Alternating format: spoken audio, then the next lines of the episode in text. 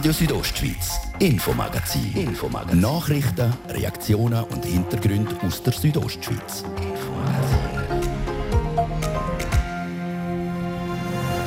150 Angestellte beschäftigen den Baukonzern in Plenia in Graubünden. Sie sind heute mit schlechten Nachrichten konfrontiert worden.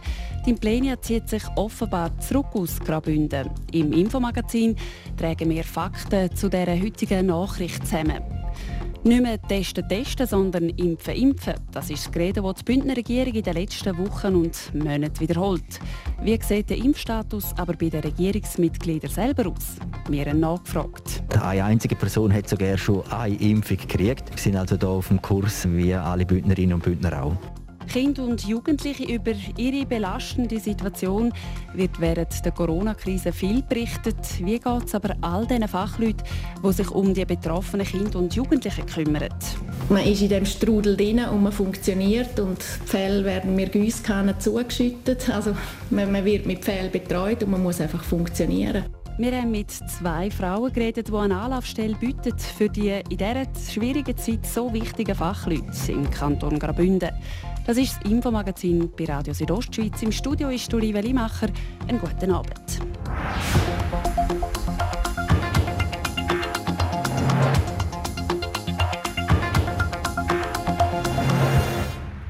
Ein weißes Margritli auf einem schwarzen Hintergrund mit einem gelben Schriftzug. Wer im Kanton Graubünden an einer Baustelle vorbeikommt, hat nicht selten diesen Schriftzug gesehen.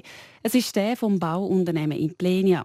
Die weißen Margeritli sind auf unseren Baustellen aber verwelkt. Bettina Gadotsch. Heute Morgen hat uns nämlich auf Online-Medien die Nachricht erreicht, dass die Implenia sich aus Graubünden zurückzieht. Genau, die Mitarbeitenden von der Implenia haben heute Morgen offenbar eine Hiobsbotschaft mitgeteilt bekommen. Wie verschiedene Online-Medien berichten, spaltet die Implenia in Graubünden alle Bausparten ab, also Hoch-, Tief- und Strassenbau. Im Kanton bleiben soll nur noch die Generalunternehmung. Und was passiert denn jetzt mit den Angestellten? Gibt es da schon Informationen? Die Implenia Schweiz AG hat offiziell noch nichts gesagt zu diesen Meldungen. Gegenüber Radio Südostschweiz haben sie gesagt, dass sie erst heute nach Börsenschluss kommunizieren wollen. Es wird gemunkelt, dass die Belegschaft von anderen Bauunternehmen übernommen wird. Ob die Angestellten also wirklich um ihren Job zittern müssen, das ist zurzeit noch nicht bestätigt. Danke Bettina für die Informationen. Wir berichten selbstverständlich darüber, sobald eine offizielle Stellungnahme von der Implenia vorliegt.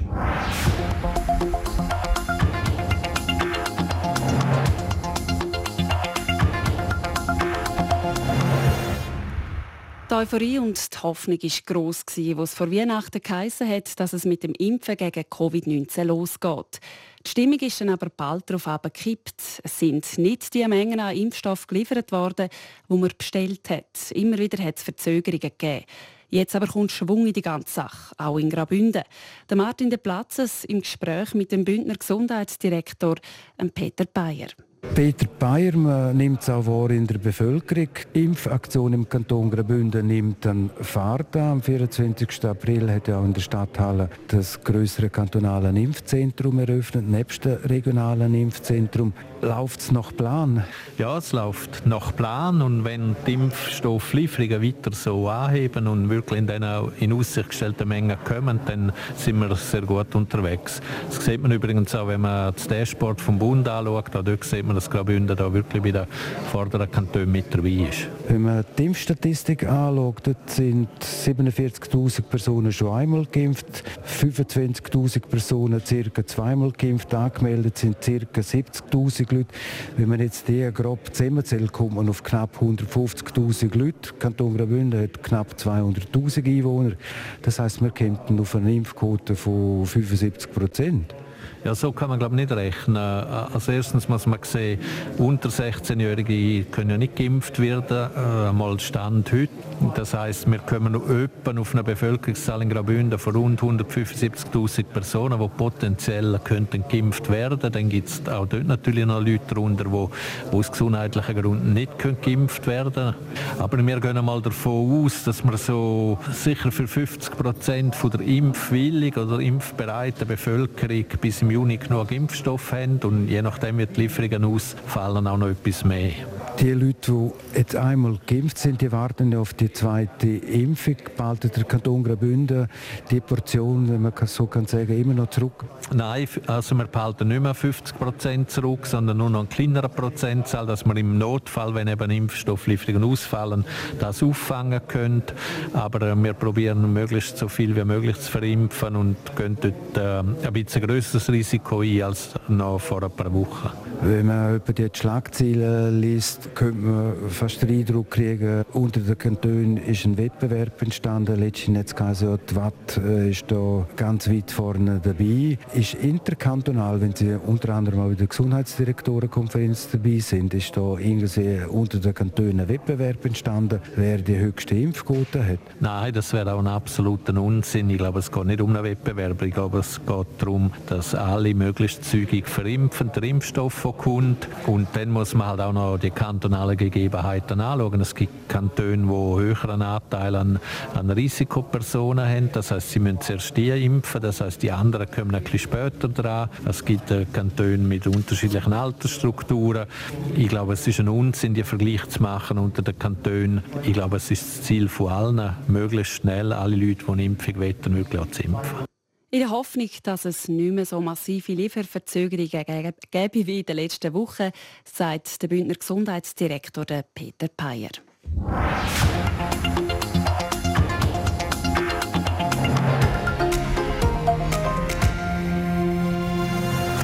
Wir haben es also gehört, die Bündner Impfaktion die nimmt Schwung auf. Bis jetzt sind schon 25'000 Leute komplett geimpft. 47'000 haben aber die erste Impfung gekriegt und angemeldet sind aktuell etwa 70'000 Leute. Vor dem Hintergrund hat das Radio Südostschweiz heute beim Medientreffen mit der Bündner Regierung Wunder genommen, ob die fünf Regierungsräte sich die Spritze dann auch setzen lassen. Wir hören nochmal Martin De Platzes im Interview mit dem Regierungspräsidenten. Mario Cavicelli. Fünf Regierungsräte, wie viele sind geimpft? Zurzeit ist das Rennen noch völlig offen. Wir haben hier kein Vorzugsrecht zum Impftermin kriegen, sondern wir haben uns eingereiht in die normale Strategie, die der Kanton beschlossen hat. Konkret heisst es nach Alterskategorien wird man eingeteilt und kommt dann dran, wenn man sich anmeldet. Was Sie können feststellen in der Regierung ist, dass sich alle angemeldet haben, dass es Einzelne hat, die schon bereits Termine haben und eine einzige Person hat sogar schon eine Impfung gekriegt. Wir sind also hier auf dem Kurs, wie alle Bündnerinnen und Bündner auch. Macht schon Sinn, wenn eine gesamte Regierung geimpft ist. Wir haben in der Pandemie einen neuen Begriff kennengelernt, der heißt systemrelevant. Ihr sind systemrelevant, gerade wenn es um Entscheidungsfindungen geht. Ich denke, eine Regierung im, im, Kanton ist schon wichtig. Es ist aber auch die ganze Verwaltung wichtig. Es ist äh, letztlich eine Schule wichtig. Es ist äh, Unternehmen wichtig, weil es äh, Arbeitsplätze gibt, äh, Lohneinkommen ermöglicht, der Familie ermöglicht zum äh, Überleben, äh, anständiges, äh, gutes Leben führen. Ich glaube, die Gewichtung, äh, die muss man ganz offen eingestehen, sollte man nicht machen, jetzt äh, im, im Kreis vom Kanton Graubünden.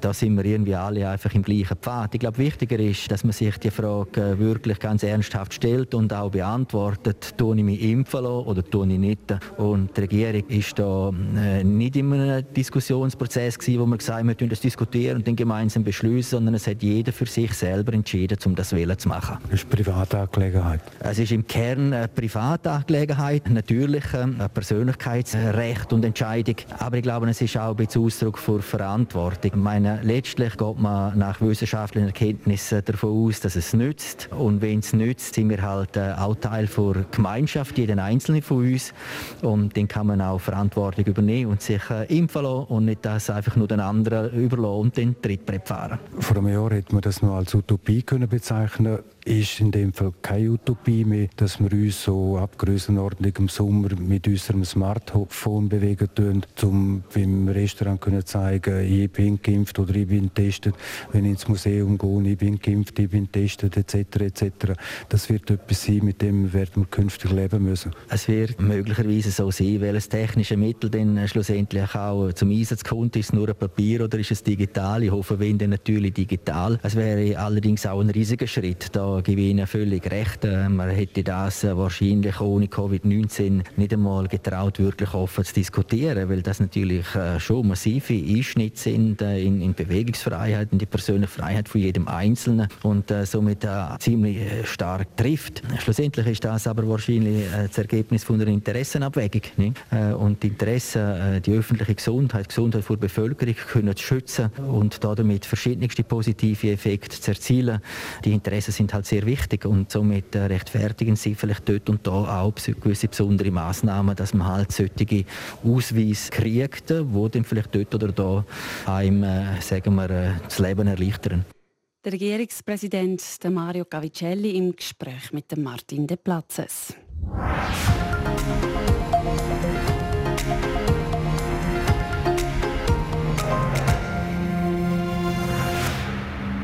Die Corona-Zeit, sie fordert uns alle. Immer wieder liest oder hört man, dass sich die Situation in gewissen Familien zuspitzt, dass die häusliche Gewalt zunimmt oder dass Kinder- und Jugendpsychiatrien voll sind. Wie geht es aber den Menschen, die so Leute betreuen, denen, die sich für den Schutz und für das Recht der Bedürftigen einsetzen? Die RSO-Reporterin Bettina Gadotsch hat zwei Frauen getroffen, die sich genau um diese Fachleute kümmern. Ich sitze im Haus zum Engel in Nähe vom Arkasplatz zu Chur, das im Büro von der Martina Ruasch und der Renate Kadruvi. Die eine von ihnen hat einen juristischen Hintergrund, die andere kommt ursprünglich aus der Sozialarbeit. Acht Jahre haben sie bei KESP, der Kinder- und Erwachsenenschutzbehörde, zusammen geschafft und dort Fall für Fall abgewickelt. Die KESP hat die Aufgabe, Leute zu unterstützen oder zu schützen, sei es im persönlichen, im finanziellen oder im rechtlichen Bereich. Seit kurzem haben sich die beiden Frauen aber selbstständig gemacht. Sie bleiben am Thema Kindesschutz treu, teilen wieder ein Büro, wechseln aber ihre Rolle, wie Martina Ruasch erklärt. Wir zielen eigentlich auf Fachleute ab. Wir wissen, haben selber erfahren, wie belastend die Arbeit im Kindschutz ist. Ähm, da denken wir, ist es ganz wichtig, dass man an diesen Fachleuten ähm, schaut und dass man, wir wollen wie ein Angebot für die Fachwelt schaffen, um die zu stärken. Zusammen haben sie so Kurs gegründet, was auf Romanisch so viel bedeutet wie Unterstützung. Wohlwollend wenn sie verschiedensten Fachleute im Kindesschutz, zum Beispiel Beistandschaften, helfen, erklärt Renata Kadruvi. Weil wir merken, es gibt häufig Fachleute, die gerade von kleineren Diensten sehr gefordert sind. Man, man trifft Situationen an, wo man weiss, jetzt muss ich sofort reagieren. Es ist niemand um, keine Kollegin, Kollege, wo man das kann diskutieren kann. Und dann bieten wir die Dienstleistung an, dass man uns kann kontaktieren kann und dass wir wie von außen einen Fachsupport dann auch geben. Auf die Idee gekommen, Fachleute zu unterstützen, sind sie durch ihre langjährige Erfahrung an vorderster Front bei KESP gekommen, wie Martina Ruasch sagt. Also jetzt die acht Jahre bei KESP kann ich von mir sagen, dass wir die geprägt haben und dass man eben am Abend, man kann nicht einfach die Büro Bürotür schliessen. Das beschäftigt einem, es beschäftigt einem auch in der Nacht zum Teil weil es schwierige Situationen sind. Ja, Eltern müssen mitteilen, dass das Kind fremdplatziert wird beispielsweise. Das macht auch mit einem etwas. Und dort wäre es, denke ich, schon gut, wenn man immer mal wieder innehalten könnte. Auch der Renata Kadruvi ist es so gegangen. Sie sagt darum, ich finde auch, es ist nicht eine Schwäche, wenn man irgendwie sieht, ähm, ja, es wäre noch gut, mal eine Unterstützung zu haben, eine Aussenansicht. Das ist eigentlich eine Stärke, wenn man das so kann sehen kann, auch gerade wenn man viel Berufserfahrung hat. Die zwei Frauen wollen mit dem Beratungsangebot auch, dass sich nicht immer mehr Leute von der Arbeit im Kindesschutz zurückziehen. Sprich, dass die Fluktuation so groß bleibt, wie Martina Ruasch erklärt. Will? Da wenn wir durch unser Angebot wenn wir eigentlich auch schauen, dass, dass stabilere Verhältnisse eintreten, also dass, dass die Fachleute länger an diesen Stellen bleiben. Ähm, weil eben hohe Fluktuation, das, das, auch, also das ist, ist, nicht gut für die Situation und für die Familie. Das ist schwierig, wenn beispielsweise in einem Jahr eine Beistandsperson dreimal wechselt. Dass das wichtig sei, das zeige jetzt auch die Corona-Zeit, wo so oder so sehr fordernd sei, wie Renata Kadruvi ergänzt. Die Fachleute, die eigentlich jetzt gerade mit diesen Familiensystemen arbeiten, die eigentlich die Folgen von Corona mit überkommen oder jetzt die Auswirkungen davon und das müssen mittragen. Ich glaube, die sind im Moment, also so kommt es mir zumindest vor, ein bisschen vergessen gegangen. Und ich glaube, dort ist einfach wichtig, dass man sieht, dass da ganz viele Leute gibt, die sich jetzt dort auch einsetzen zum Wohl der Kinder. Die zwei Frauen sind also von ihrer bisherigen Arbeit einen Schritt zurückgetreten. Sie sind nicht mehr an der vordersten Front im Kinderschutz, wollen durch das aber einen neuen Pfad betreten. Das der Beitrag von der RSO-Reporterin Bettina Gadocci über zwei Frauen, die den so dringend gebrauchten Fachleute in dieser Krisenzeit den Rücken stärken wollen. Das ist Radio Südostschweiz mit dem Infomagazin. Nach der halben gehen wir in die Reithalle St. Moritz. Anstatt Zaumzüge und Zettel füllen dort schon bald Kunst- oder Oldtimer-Ausstellungen Träume. Wie es um die Sanierung steht, ihr hört es. Zuerst gibt es hier aber noch einen Werbeblock und die Kurznachrichten.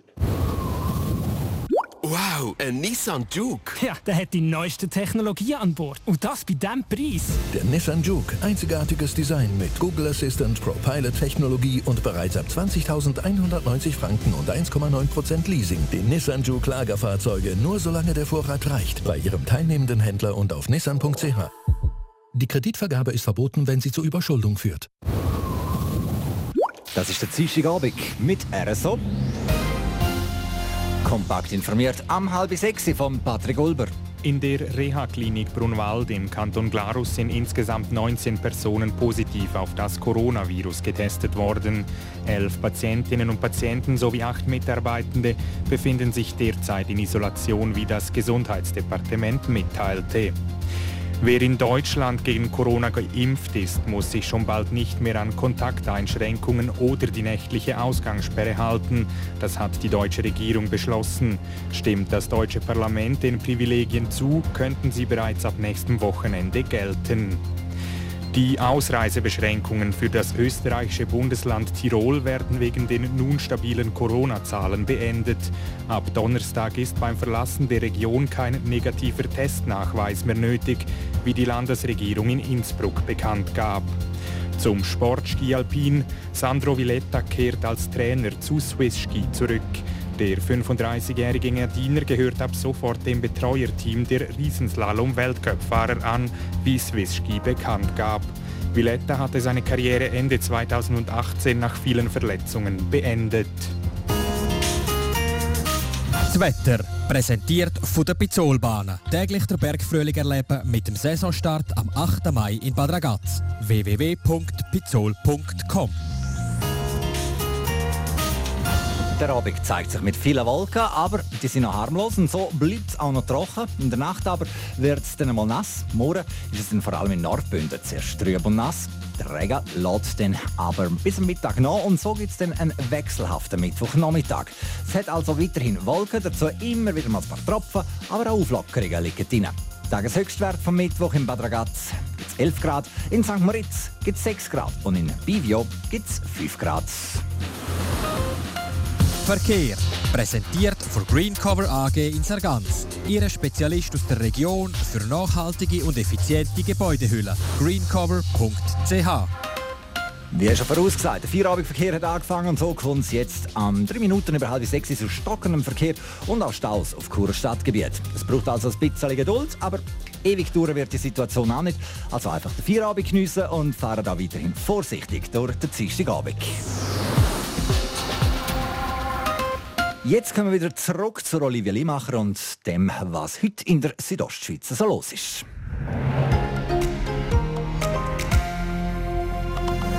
Radio Südostschweiz, Infomagazin. Infomagazin. Nachrichten, Reaktionen und Hintergründe aus der Südostschweiz.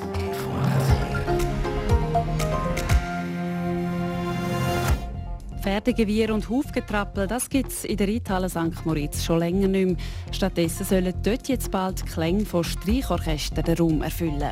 Das ist jetzt einmal ein Projekt, das einfach so durchflutscht, wo alle Freude haben daran, wo alles funktioniert, wo auch der Zeitplan eingehalten wird. Es macht einfach nur Freude. Wo steht man bei der Umnutzung und Sanierung von der Reithalle in St. Moritz? Das ist eines der Themen. Und dann hören wir auch heute eine HCD-Legende in unserer Serie. Also wir haben natürlich nie die Geschwindigkeit im Spiel, wie man heute sieht. Die Spieler sind alle 1,85 und grösser.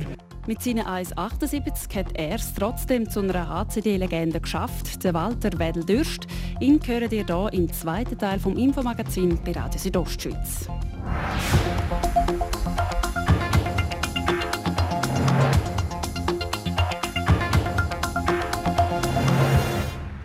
Pferdegeruch AD. Bald können in der Reithalle in St. Moritz Musik und Kunst den Ton angeben. Schon lange sorgt die Sanierung und die Nutzung dieser Halle, die seit 2013 geschlossen ist, für Gesprächsstoff. Schließlich steht sie an bester Lage direkt am St. Moritzer See. Nachdem lange nichts passiert ist, soll es jetzt endlich vorwärts gehen.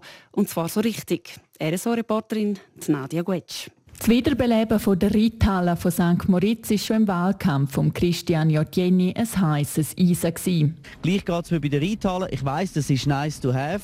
Alles andere geht selbstverständlich vor, dass die Sicherheit gewährleistet ist und so weiter und so fort. Aber die Projekte, die man versprochen hat, ich glaube, dort muss man wirklich einfach mal mit einer gewissen Vehemenz und Penetranz an und sagen, wir wollen das. Schon dort hat er sich stark gemacht, dass die Reithalle, die seit 2013 wegen Einsturzgefahr geschlossen ist, zum Begegnungsort für Einheimische und Gäste wird. Das Herzblut für den Ort ist beim Gemeindepräsident, Tenor und Produzent heute noch spürbar ist ja äh, nicht nur eines meiner wichtigsten Themen vor der Wahl gewesen, sondern auch sonst ein grosses Anliegen als Mensch von der Kultur und vom Theater, weil ich einfach ganz sicher bin, dass gerade so Brengadin und Samoritz genau so eine Art Raum für Kultur und Begegnung eben braucht.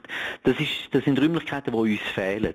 Die Planung der Reithalle nimmt jetzt Gestalt an. Wie der Christian Jotjeni ausführt, hat man sich in den letzten Monaten mit verschiedenen Nutzungsszenarien beschäftigt. Man kann natürlich nicht die eierlegende Wollmilchsau und Quadratur vom Kreis, das ist natürlich alles Wunschdenken. Irgendwann einmal muss man sich ein bisschen einschränken. Also man kann nicht einerseits äh, Eishockey-Hallen haben, wo man auch Autos reinstellen und äh, die, die grosse Pferdeshow und gleichzeitig auch noch eine tolle Akustik man muss, sich dann schon mal einschränken. Seit 2017 hat es kein Ross mehr in der Reithalle. In den vergangenen Jahren ist die Halle in beschränkten Zeiten immer wieder für Veranstaltungen genutzt worden.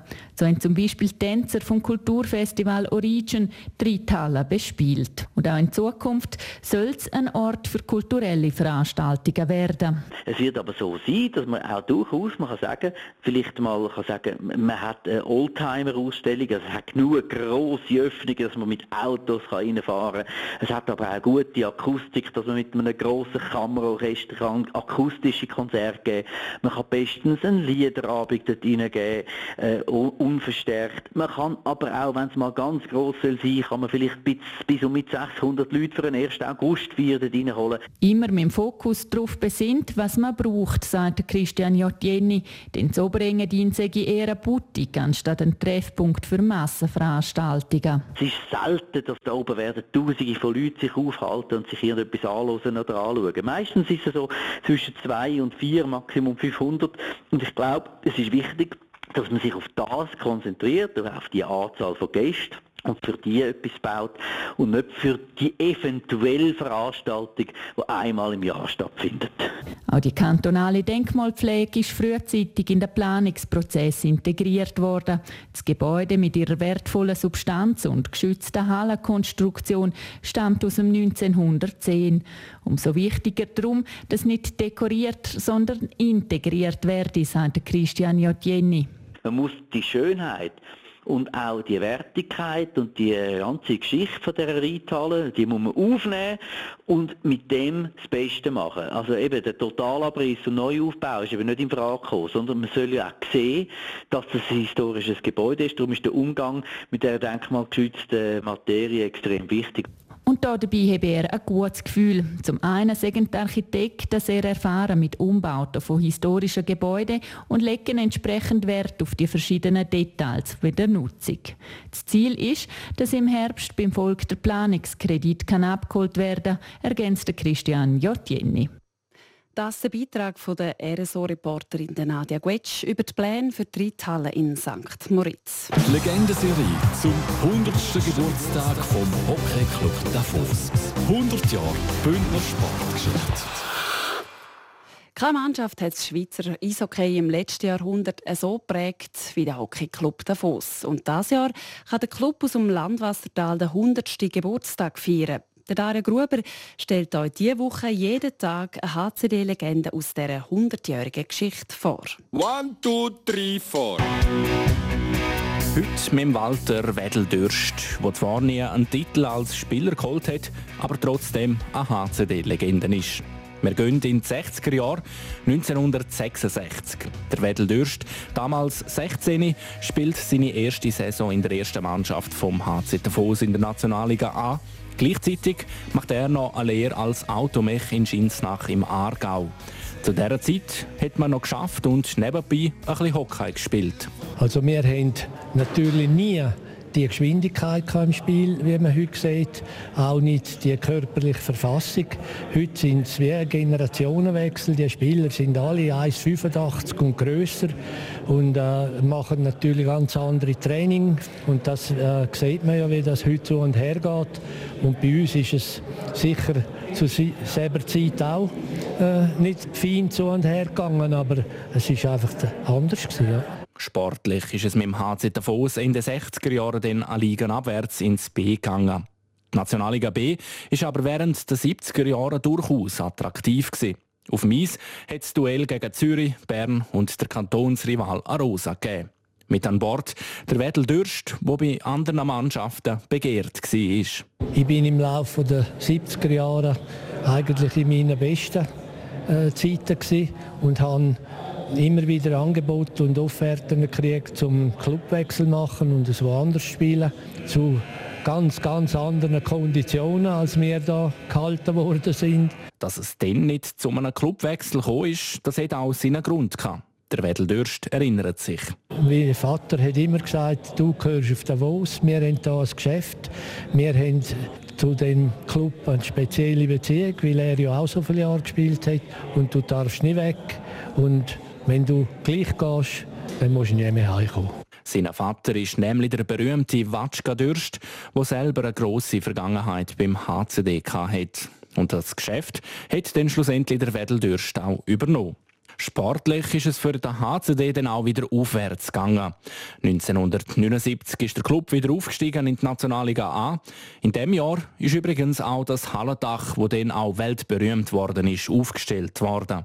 Im 80 hat dann der HCD an Waren gut gelandet. Der Herb Brooks ist als Trainer auf Davos gekommen. Er, wo im gleichen Jahr die US-amerikanische Nationalmannschaft in Lake Placid zum Olympiagold coacht hat. In Davos hat man dann aber schnell gemerkt, dass es mit dem Herb Brooks nicht funktioniert. Er hat halt nicht ganz die gleiche Philosophie gehabt wie da und vielleicht auch mit der Spielermentalität einen Unterschied getroffen. Profitum war natürlich damals noch nicht so groß wie heute und das hat er auch nicht so verstanden, dass man noch schafft nebenbei. Und dann ist er ein bisschen gescheitert und dann hat die Mannschaft beschlossen, ich soll Spielertrainer machen. Und wir haben zum Glück alle einander so gut kennt, sind miteinander zum Teil aufgewachsen und haben es dann geschafft, um nochmal im A bleiben. Der Wedel Dürst hat dann also das Zepter übernommen und hat der HCD ohne Trainerdiplom zum Klassenerhalt geführt. Im 83 ist dann aber Schluss mit Hockey.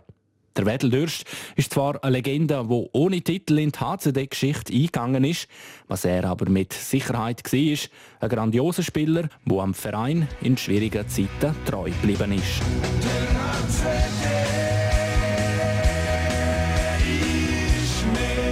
Ich wünsche dem HCD nicht nur viel Erfolg, sondern äh, auch viel Glück und dass das so weiterläuft.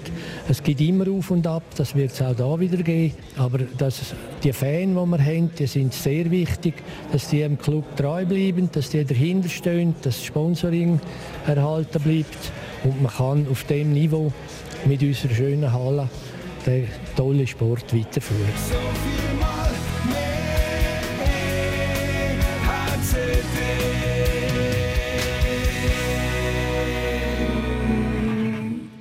In der HCD-Legendenserie vom morgen stellt euch Dario Gruber den Jacques Sogel vor. Er hat in den 70er Jahren Schweizer Hockeygeschichte geschrieben.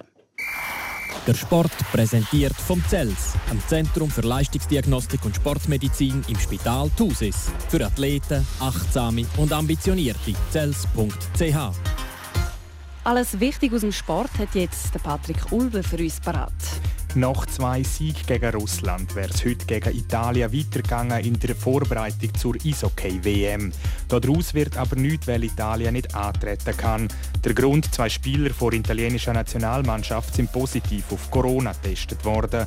Darum ist das Spiel heute im Bial abgesagt worden.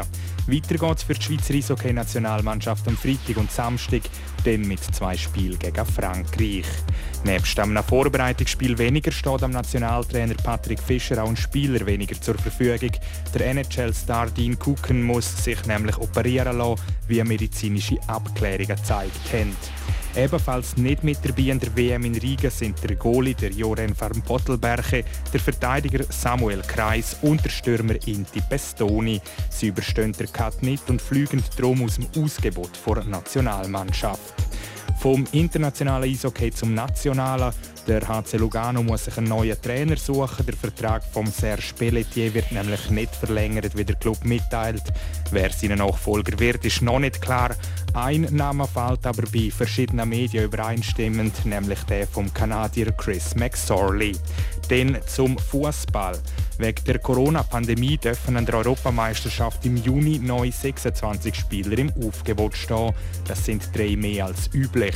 Mit dieser Maßnahme will die UEFA das Risiko verkleinern, dass wegen Quarantänemaßnahmen Spiele abgesagt werden Die Regelung gilt aber nur mit Blick auf das gesamte Turnier. Während der einzelnen Spiele dürfen weiterhin nur 23 Spieler auf dem Matchplatz stehen. Die drei vorigen müssen dann auf der Tribüne sein.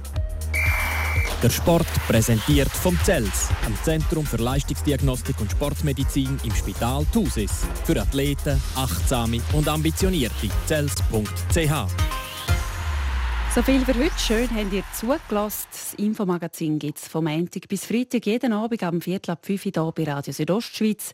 Jederzeit im Internet unter rso.ch zum Nachlesen und natürlich auch als Podcast zum Abonnieren.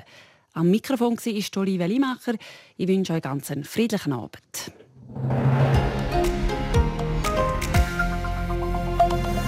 Radio Südostschweiz, Infomagazin. Infomagazin. Nachrichten, Reaktionen und Hintergründe aus der Südostschweiz. Infomagazin.